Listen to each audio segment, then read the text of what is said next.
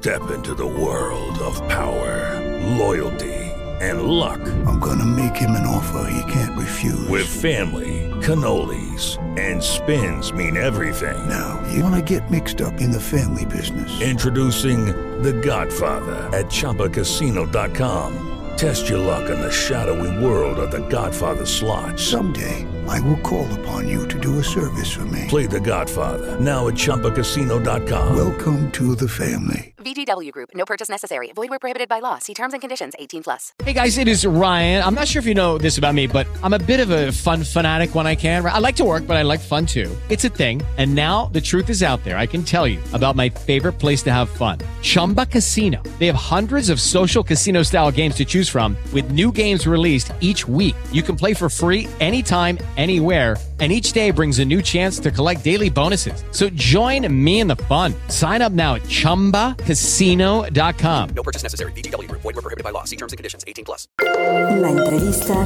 con Pedro Ferriz de Con. Central FM. Equilibrio. Y estoy en comunicación con el doctor Héctor Ramírez Barba, secretario de la Comisión de Salud de la Cámara de Diputados. No le voy a hacer una entrevista a Héctor Ramírez Barba, le, voy a hacer una consulta médica porque yo creo que ya necesito un psiquiatra. Sepultan al INSABI, esta institución que desde el principio se sabía y se había advertido que no funcionaría. Eh, Héctor Ramírez Barba, eh, secretario de la Comisión de Salud, ¿qué opinas al respecto de esta cristiana sepultura esta institución? Buenos días.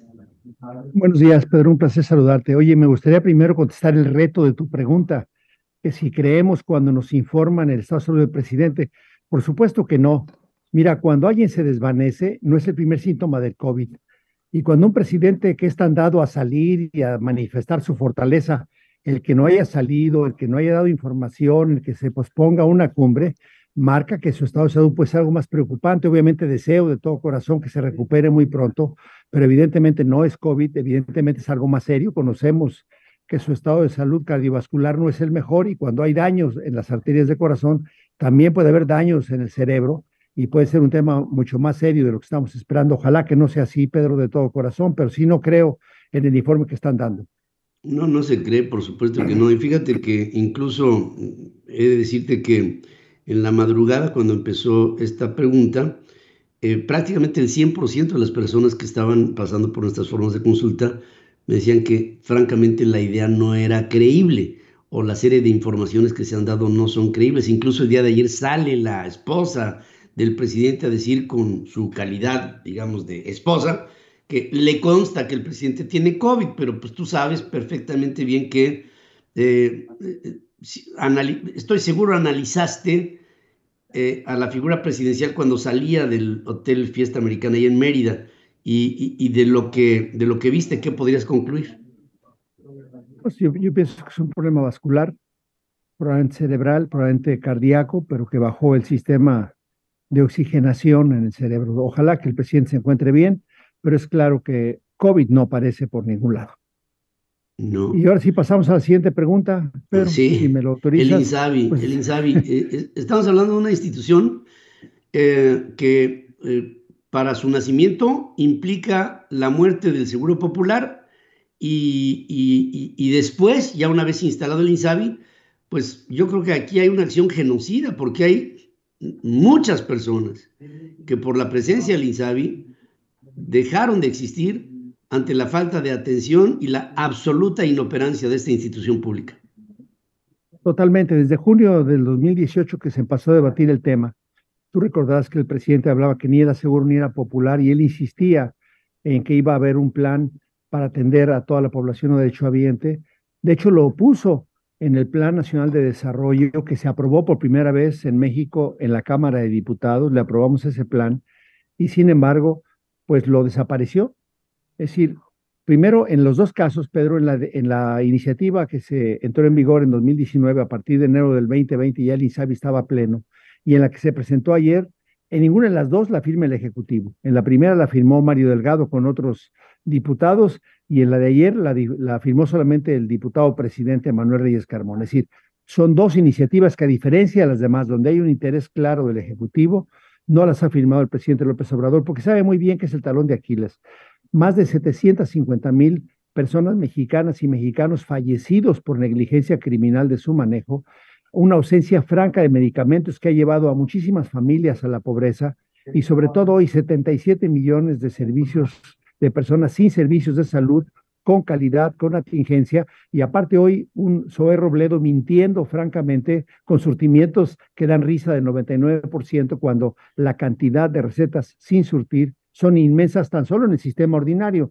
En el otro sistema, en el sistema que daba el IMSS Bienestar, pues ni siquiera podemos saberlo porque era un IMSS Bienestar hecho para zonas rurales, con hospitales de segundo nivel, sin atención de tercer nivel, y por supuesto que esta carga que está recibiendo claramente va al mismo fracaso, Pedro, porque imagínate tú que te digan hoy, usted es el gobernador de Coahuila y usted va a ser el responsable ahora de la atención de la salud y preguntas, oiga, ¿y cuánto personal tengo? Ninguno.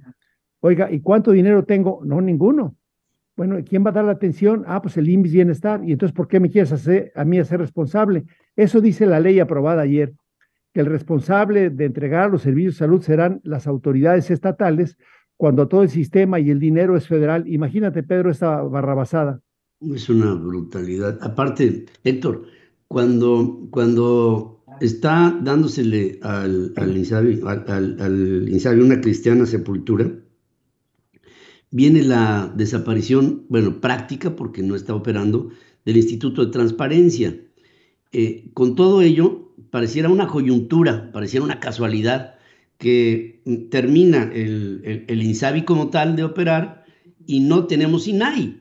Es decir, no hay la posibilidad de rascarle para ver qué fue lo que pasó con medio millón de millones de pesos que eh, se toman de los fondos acumulados de lo que tendría que haber sido la operación de un seguro popular y ahora, pues, a ver, al acaso, eh, en algún momento, ojalá y, y se, se pare el Congreso para pensar en qué fue lo que sucedió con todo este presupuesto. Espero que la Auditoría Superior de la Federación haga algo al respecto y pues mientras tanto tampoco tengo muchas esperanzas, por cierto. Mira, te comentaba yo del ISABI como el irresponsable ejecutor. Para medicamentos del 20, 21, 22 y 23 la suma son 374 mil millones de pesos, Pedro. Para el programa de atención, el S21 de atención médica, son 307 mil millones de pesos.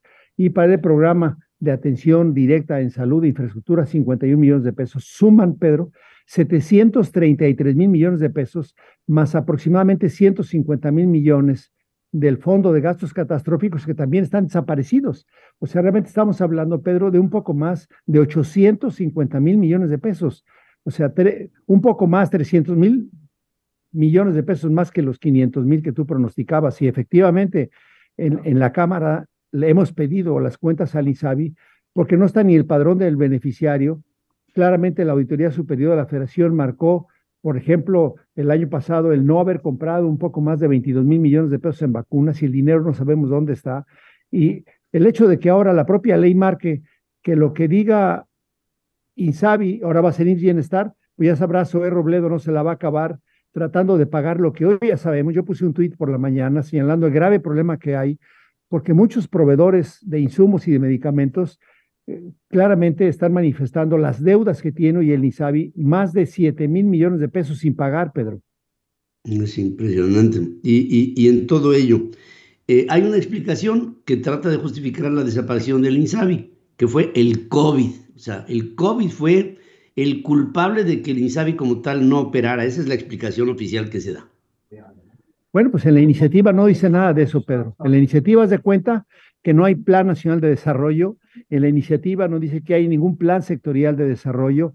En la iniciativa no se justifica ni siquiera por qué el cambio del modelo de atención, que sí está en la ley. Es decir, existía un modelo SAVI, que era este modelo de atención primaria a la salud, y ahora se cambia otro modelo de atención a través del IMSS Bienestar, que no es el mismo modelo de atención que tiene el ISTE, no es el mismo modelo de atención que tiene el IMSS ordinario, y sobre todo, Pedro, en las enfermedades de alto costo, pues ya también desaparece el concepto de enfermedades gastos catastróficos y va a ser un serio problema porque ahora dan facultades a diferentes instituciones públicas para que ellos puedan estar comprando el medicamento como les dé su gana. Ellos van a determinar cuáles son los medicamentos esenciales, pues que no íbamos pues a un sistema de cobertura universal en salud. Ahora va a haber varios subsistemas dependiendo el mando de gobierno y el dinero que tengan o el poco dinero que tengan para definir qué le van a dar a la población. Hay un derecho a la salud y tendremos que entonces estar judicializando mucho más el actuar del gobierno, Pedro. Ahora, toda esta desatención, pues se traduce en historias humanas de personas que por una cosa o por otra no han podido ser atendidas adecuadamente, digamos como en Dinamarca. Eh, ¿Hay algún tipo de evaluación humana de lo que representa este fracaso? ¿O, se, puede hacer? No, por supuesto, y está perfectamente definida, Pedro. La, la, escala universal de comparación es la esperanza de vida. En México cayó en cuatro años la esperanza de vida. Esta caída es la más grande en todos los continentes del, del mundo. La cantidad del número de muertos por el COVID, por la mala reconversión, por la insuficiencia, por la incoordinación, somos por cada 100.000 habitantes la tasa más alta del mundo, Pedro. Entonces es muy fácil sacar este indicador que sí traduce el fracaso no solamente el INSABI, porque su función no era solamente atender a los no derechohabientes, pero su función era comprar los medicamentos para todos los mexicanos. De hecho, el IMSS y el ISTE y Pemex luego se salieron porque ante esta incapacidad, pues tampoco estaban cubriendo su demanda. Eso, eh, eso va a tener consecuencias. Bueno, esto ya podríamos decir que es un asunto consumado, ya el, el INSABI ya oficialmente desaparece y con esta desaparición espero que haya un análisis ulterior de los saldos que habrá que evaluar para que la sociedad tenga una información, digamos, completa, veraz, puntual de lo que representó este enorme intento que acabó en un fracaso rotundo de un INSABI que ahora se dan explicaciones pues extraterrestres, ¿no? Esto tiene que ver con otra cosa, fue la pandemia, fue allá la atmósfera, fue el contagio, fue todo, y aquí eh, la, el, la responsabilidad como tal de esta administración sobre esta brutal catástrofe se queda en, en, en espera. Espero que no.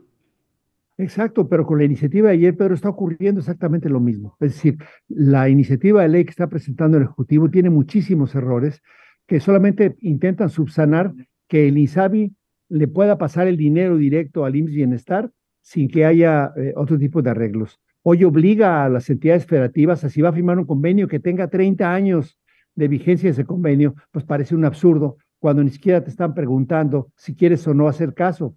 Si firmas el convenio, te adhieres por 30 años, no importa cuál es la responsabilidad que te dicen que tú debes de tener como gobierno estatal, y es un contrasentido a los sistemas a los cuales pretendemos perseguir, como los noruegos, los nórdicos, los canadienses o los ingleses. Así no funcionan. Entonces también otra vez se dice que vamos a un lado, pero apunta exactamente al lado contrario, Pedro. Un malvazo tremendo que realmente no podemos entender ahí más que en una, sola explicación. Este gobierno es un fracaso absoluto. Eh, doctor Héctor Ramírez Barba, eh, ha sido un hombre que ha estado involucrado tremendamente en este tipo de asuntos de carácter de salud. Te pedimos que sigas luchando porque sé que eres un luchador. Muchas gracias por estar aquí conmigo. Un abrazo, Pedro. Que estén bien. Saludos al auditorio. También, también para ti. Héctor Ramírez Barba, secretario de la Comisión de Salud en la Cámara de Diputados. Informar es nuestro compromiso. Opinar, nuestra responsabilidad para generar la tuya. Soy tu amigo Pedro Ferriz de Con y desde hace más de 47 años he estado marcando el cambio que México necesita. Mantente en equilibrio en Central FM para que juntos podamos entender todo aquello de lo que te informas. CentralFMEquilibrio.com Te espero para cambiar a México. Central FM Equilibrio, marcando el cambio que México necesita.